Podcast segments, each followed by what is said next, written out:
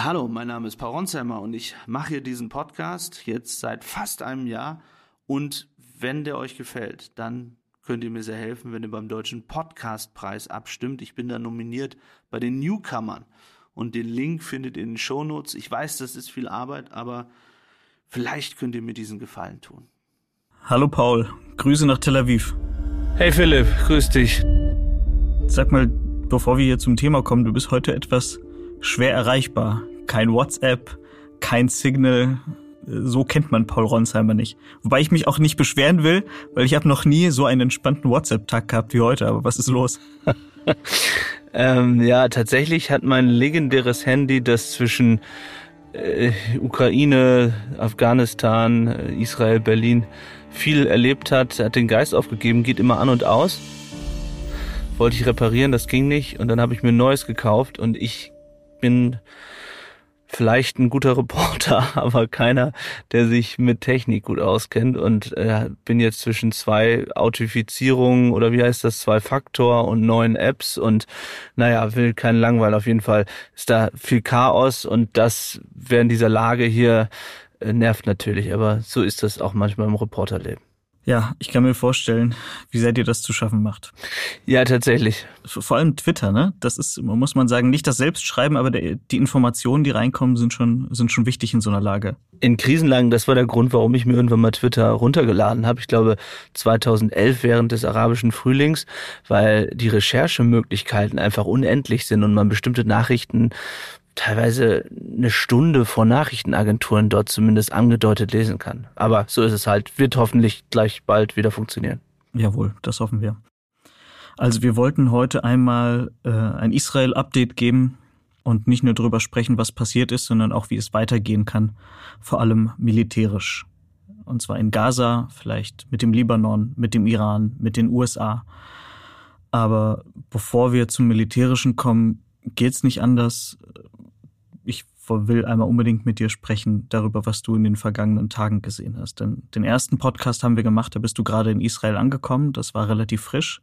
Da waren viele Videos zwar schon bekannt von den Entführungen, von den Ermordungen, die die Hamas angerichtet hat. Aber in den letzten Tagen hast du nonstop Überlebende und Angehörige von Opfern getroffen. Was hast du gesehen? Denn du hast ja schon viel gesehen in deinem Leben, auch in deinem Reporterleben, in der Ukraine, in Afghanistan, in vielen anderen Ländern. Wie würdest du das einordnen, was du jetzt in Israel erlebt hast? Also man sagt das als Journalist vielleicht manchmal sehr leicht, dass man Dinge sieht, hört, erzählt bekommt, die man so noch nie erlebt hat. Ich weiß, dass ich das letzte Mal das, glaube ich, gesagt habe, als ich in Butscha war und die Leichen auf den Straßen gesehen habe.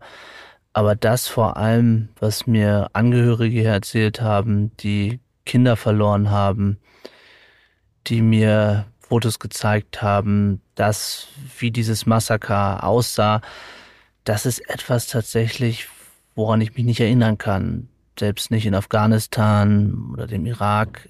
Wahrscheinlich am ehesten vergleichbar mit dem, was ISIS gemacht hat, ähm, die Terrororganisation tatsächlich ist das eine, was man selbst sieht. Also klar habe ich schon viele Leichen gesehen in meinem Leben, aber es ist nochmal was anderes, ob man vor einer Mutter sitzt, die am gleichen Tag, an dem ich bei ihr war, ihr die Nachricht bekommen hat, dass die Tochter tot ist, ähm, die Leiche gefunden wurde. Und die Mutter wollten wir eigentlich treffen, um darüber zu sprechen, dass sie vielleicht entführt ist. Sie wollte Öffentlichkeit. Und dann haben wir sie angerufen und dann ist sie in Tränen ausgebrochen und hat gesagt, dass gerade ihre Leiche gefunden wurde. Und wir haben dann natürlich gesagt, um Gottes Willen, ähm, bitte, wir ähm, wollen sie jetzt nicht stören. Und dann hat sie aber gesagt, doch, doch, bitte kommt, ich will über meine Tochter Oria sprechen. Und dann kamen wir da rein. Vor dem Haus stand der Freund, der gesagt hat, der die Leiche gefunden hat. Dann sind wir zu der Mutter und die uns dann berichtet hat, wie sie eine SMS noch bekommen hat von der Tochter, wunderschöne, attraktive junge Frau, 26, die auf diesem Festival war und die ihr geschrieben hat, Mama, Mami, ich liebe dich. Und jetzt weiß sie, das war eine Abschieds-SMS und die dann auch voller Wut sehr politisch wurde, die Medien kritisiert hat und gesagt hat, dass viel zu wenig immer noch über das Leid der Menschen gesprochen wird, die Angehörige verloren haben, über Finanzierung von Hamas.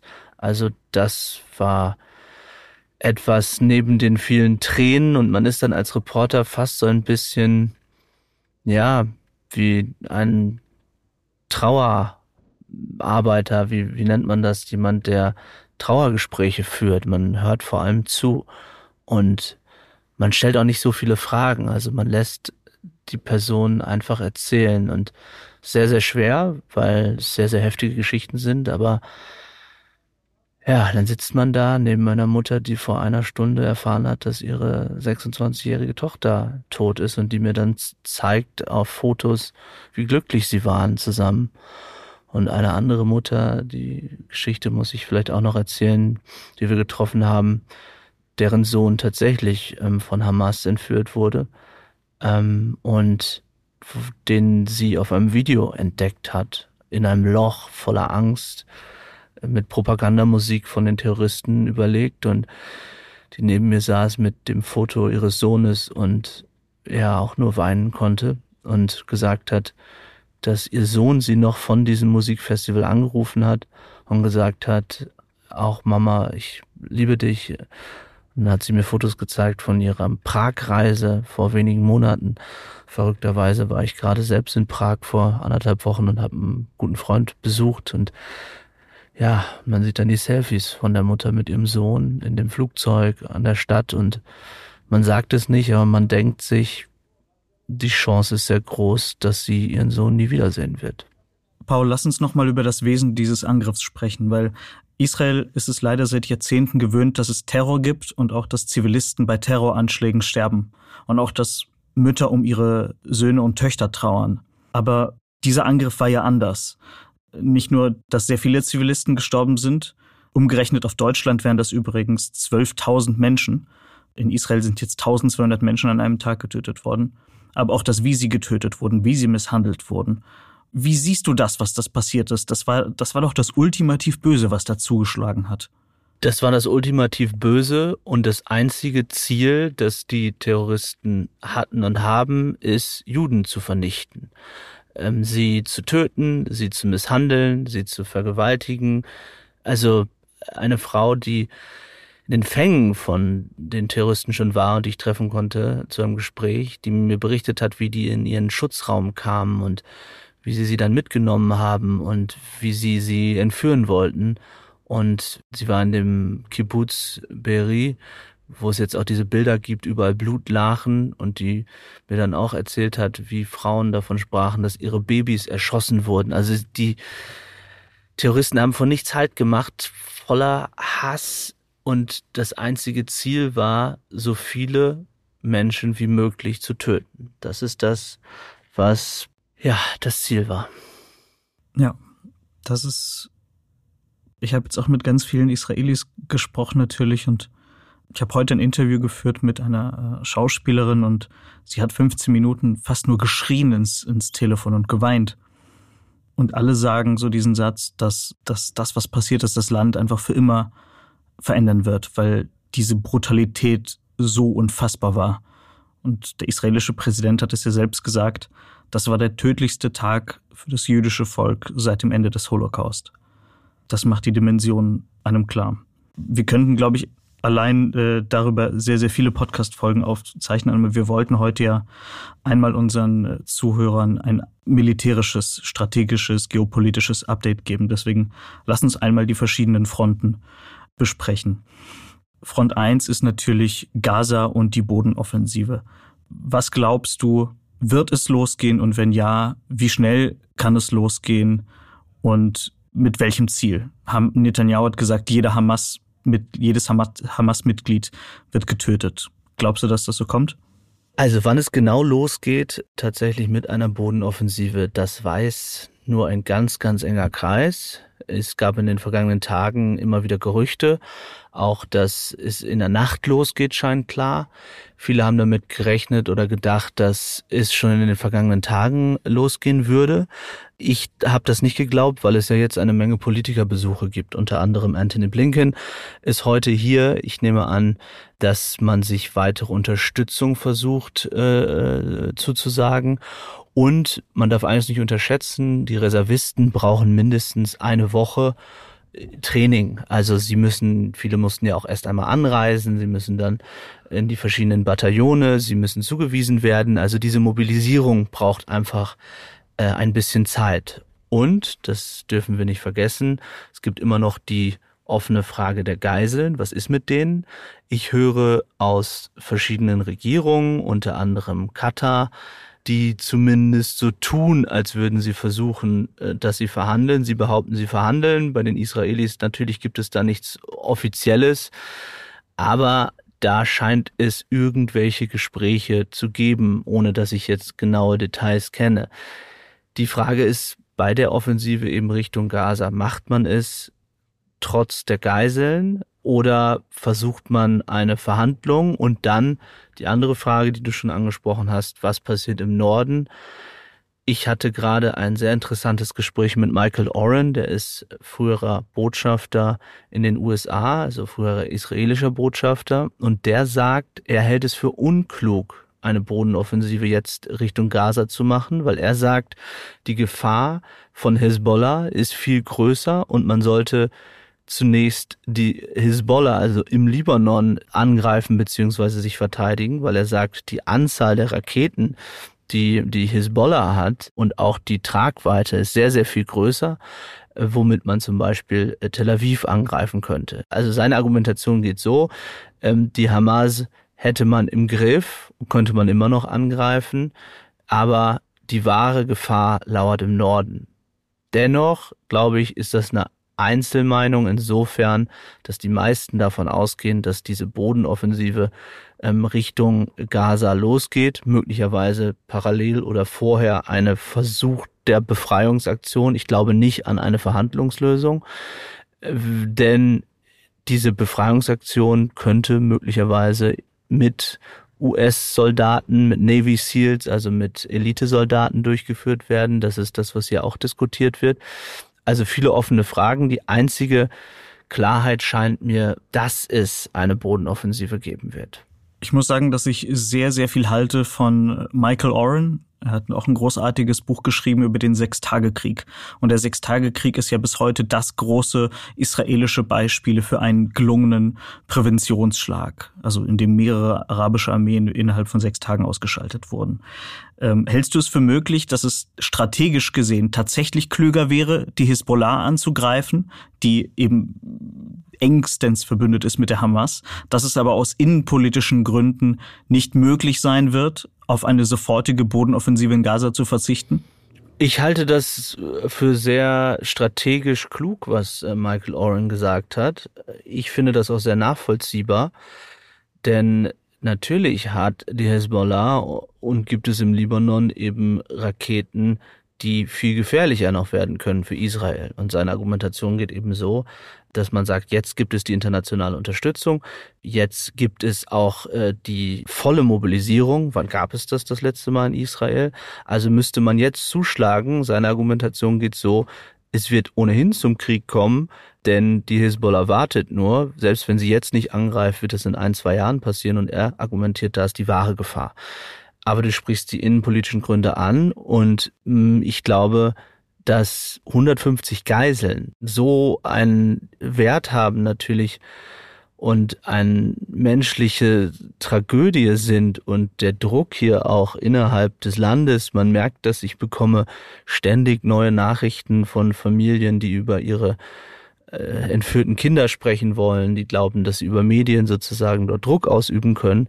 Ich kann mir nicht vorstellen, dass man die Hamas-Front ignoriert, also ignoriert, ich meine, es werden ja schon Angriffe geflogen, ja, aber mit Bodentruppen zumindest nicht reingeht und gleichzeitig Hisbollah angreift. Ich kann es mir nicht vorstellen, auch wenn ich die Argumentation sehr schlüssig fand von Michael Oren. Absolut. Und Netanyahu hat ja gesagt, dass Hamas ausgelöscht wird, dass jedes Hamas-Mitglied sterben muss und wird. Genau, und deswegen, dahinter kann ja. er eigentlich nicht zurückbleiben. Und er kann es auch nicht verzögern. massivst unter Druck. Genau, ich glaube das auch, denn darauf hat sich seine Rhetorik fokussiert. Der einzige Grund könnte sein, wenn Hezbollah sozusagen selbst angreift, ähm, dass es dann dort einen Schritt gibt. Aber was ja auch teilweise passiert, muss man klar sagen, sie sind ja schon äh, mit involviert. Aber der Fokus ist momentan das Gaza-Gebiet, ganz klar. Paul, ein weiteres Thema sind die USA. Und zwar gibt es durchaus die begründete Spekulation, dass die Amerikaner mit eingreifen könnten. Zwar nicht in Gaza, aber wenn es zur Konfrontation mit der Hisbollah kommt. Lass mich einmal ganz kurz die Argumente dafür darlegen. Also zum einen hat Joe Biden die Hamas mit ISIS verglichen und ISIS wurde von den USA mit ausgelöscht. Das heißt, ein US-Präsident kann nicht sagen, das ist genauso schlimm wie ISIS, aber ich mache nichts dagegen. Er hat jetzt mehrere Flugzeugträger in die Region verlegt und der amerikanische Außenminister Blinken ist heute in Israel und hat gesagt zu Israel, ihr werdet euch niemals alleine verteidigen müssen. Also ganz direkt gefragt, gehst du davon aus, dass erstens amerikanische Special Forces in Gaza kämpfen werden und zweitens amerikanische Truppen oder Flugzeuge Israel gegen die Hisbollah unterstützen würden?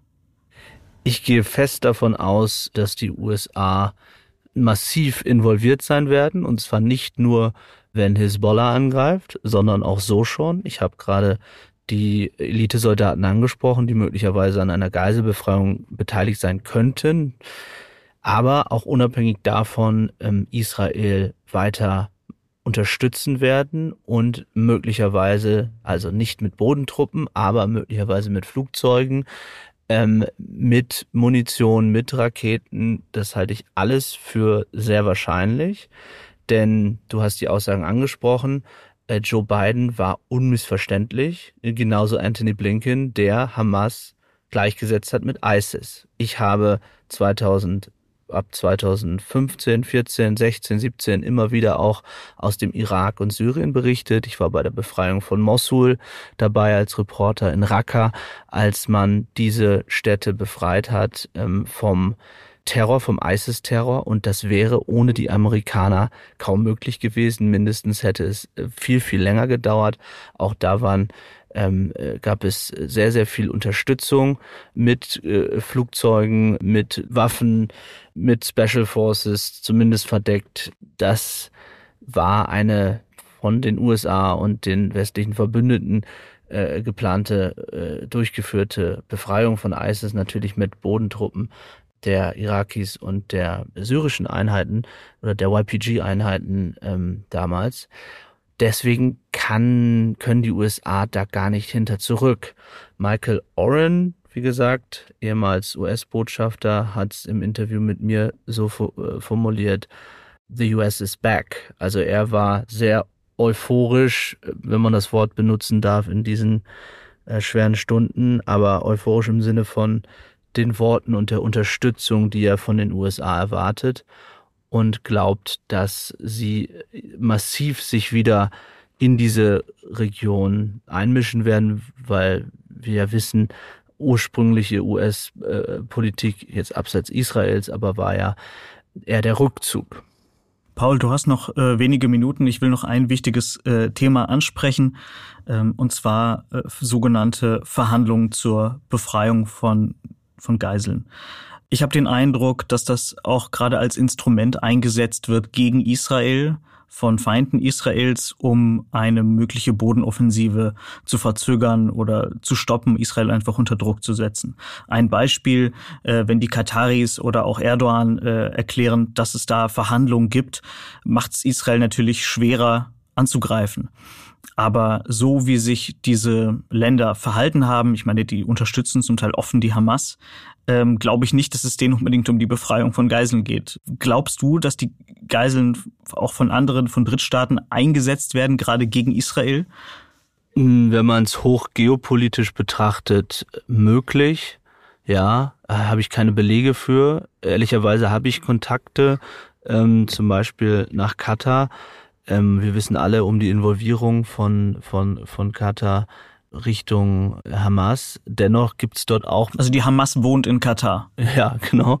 Dennoch gibt es auch dort Menschen, und das nehme ich denen ab, die ich auch schon ein bisschen länger kenne, die das wahnsinnig mitnimmt, diese Bilder. Und wo dieser Judenhass nicht so ausgeprägt ist wie bei Hamas-Terroristen. Deswegen nehme ich Einzelnen dort ab, dass sie das Beste möglicherweise wollen. Ob das dann im Interesse von Katar ist, ja, kommt drauf an, ja. Also was bekommen Sie dafür am Ende? Ne? Das ist natürlich die andere Frage. Nur das Entscheidende ist doch, was soll denn Israel mit Hamas-Terroristen, die über 1000 Menschen abgeschlachtet haben, verhandeln. Das müssten sie dann ja indirekt, wenn, wenn es um die Geiseln geht. Das heißt, Israel kann denen ja auch nichts anbieten. Sie können ja nicht sagen, okay, gibt uns die Geiseln zurück und dann greifen wir nicht mehr an. Ich meine, Netanyahu hat eben gesagt, äh, die Hamas wird danach nicht mehr existieren. Da kommt er nicht mehr äh, hinter zurück. Deswegen stimme ich dir zu, was da die Interessen angeht. Ein anderer interessanter Satz noch von Michael Oren, ähm, du hast es angesprochen, es geht auch darum, jetzt äh, sozusagen schon ja, die Propaganda gegen Israel und ähm, gegen eine Bodenoffensive sozusagen loszutreten. Äh, Michael Oren sagte auf meine Frage, was Deutschland tun sollte und ob die Regierung etwas Besonderes tun sollte, Waffen, sagt er, nein, es geht nicht um Waffen, sondern es geht vor allem um moralische Unterstützung. Und er sagt, ab dem Zeitpunkt, wo diese Bodenoffensive losgeht, wird es natürlich schreckliche Bilder geben. Und ähm, es wird dann Bilder geben, wo man ja, wo auch Zivilisten sterben. Und er sagt, in der Vergangenheit sei es immer so gewesen, dass ab diesem Zeitpunkt diese Unterstützung häufig komplett dann äh, verschwunden war und man sich auch in den Medien äh, ausschließlich auf das Leid, ähm, was natürlich, was es natürlich geben wird, in, in Gaza konzentriert hat. Das ist natürlich auch eine schwierige Frage für Medien. Ich, ich verstehe das. Denn eine Sache darf man nicht vergessen, für Zivilisten in Gaza ist es momentan wahnsinnig schwierig, da rauszukommen. Es gibt keine äh, äh, es gibt keine Möglichkeit für alle aus diesem Gebiet rauszukommen Richtung Ägypten. Ja, da gibt es keine Vereinbarung. Hier sagen Experten, es gäbe bestimmte Teile in der Region, wo Zivilisten einigermaßen sicher seien. Das kann ich nicht wirklich bewerten. Aber natürlich ist das brutal. Vielleicht wäre das ja auch eine gute Möglichkeit für die internationale Gemeinschaft. Druck auf Ägypten ausüben, damit die Zivilisten dort eben eben raus könnten. Absolut, das wäre das. Zu dem, was du über Michael Oren erzählt hast, äh, dazu gab es einen tollen äh, Kommentar in der Zeit, möchte ich einfach zwei Sätze zitieren.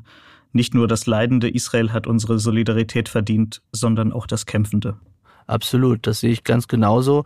Und tatsächlich, Philipp, ähm, ist es ja so, dass nach ähm, diesem Massaker ich schon das Gefühl habe, dass die ganz, ganz großen Teile in der deutschen Bevölkerung ähm, das sehen, was dort passiert ist ähm, und dass zumindest momentan diese Gleichsetzung oder dieses Ja, aber Israel nicht passiert. Nur ich stimme auch da Michael Oren zu und auch dem Zeitkommentar, dass das auch so bleiben muss und dass es in den nächsten Wochen eben kompliziert wird.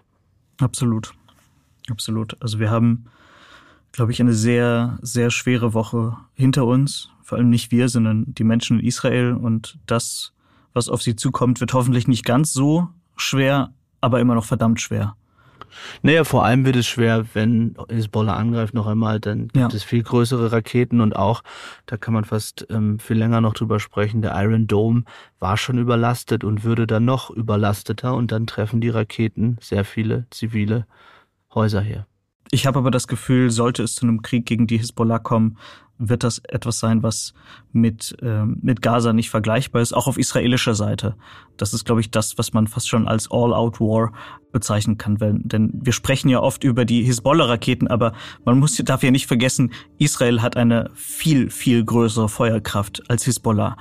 Israel setzt sie nur nicht ein man darf nicht vergessen, das würde natürlich die Region, ähm, also die Region hat sich durch das, was am Samstag passiert ist, äh, schon komplett verändert. Aber äh, was dann passieren würde, also wenn die Hezbollah angreift ähm, und die Amerikaner ähm, dann massiv involviert werden, dann ist ja die weitere Frage, was passiert mit Saudi-Arabien, was passiert mit Ägypten, was passiert mit Katar, also das sind mit dem Iran, mit dem Iran natürlich, ähm, das sind Fragen, die man sich fast nicht traut aufzuwerfen momentan, aber werden wir tun müssen.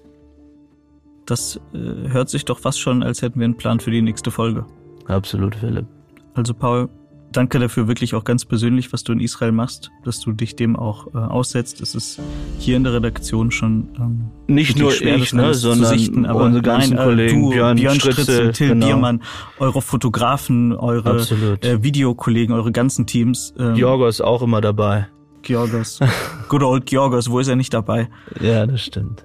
Ja, danke euch und äh, pass auf dich auf. Mach's gut. Ciao, ciao. Redaktion Philipp Piatow und Antonia Heyer. Aufnahmen aus der Ukraine Vadim Moisenko. Produktion Serda Dennis.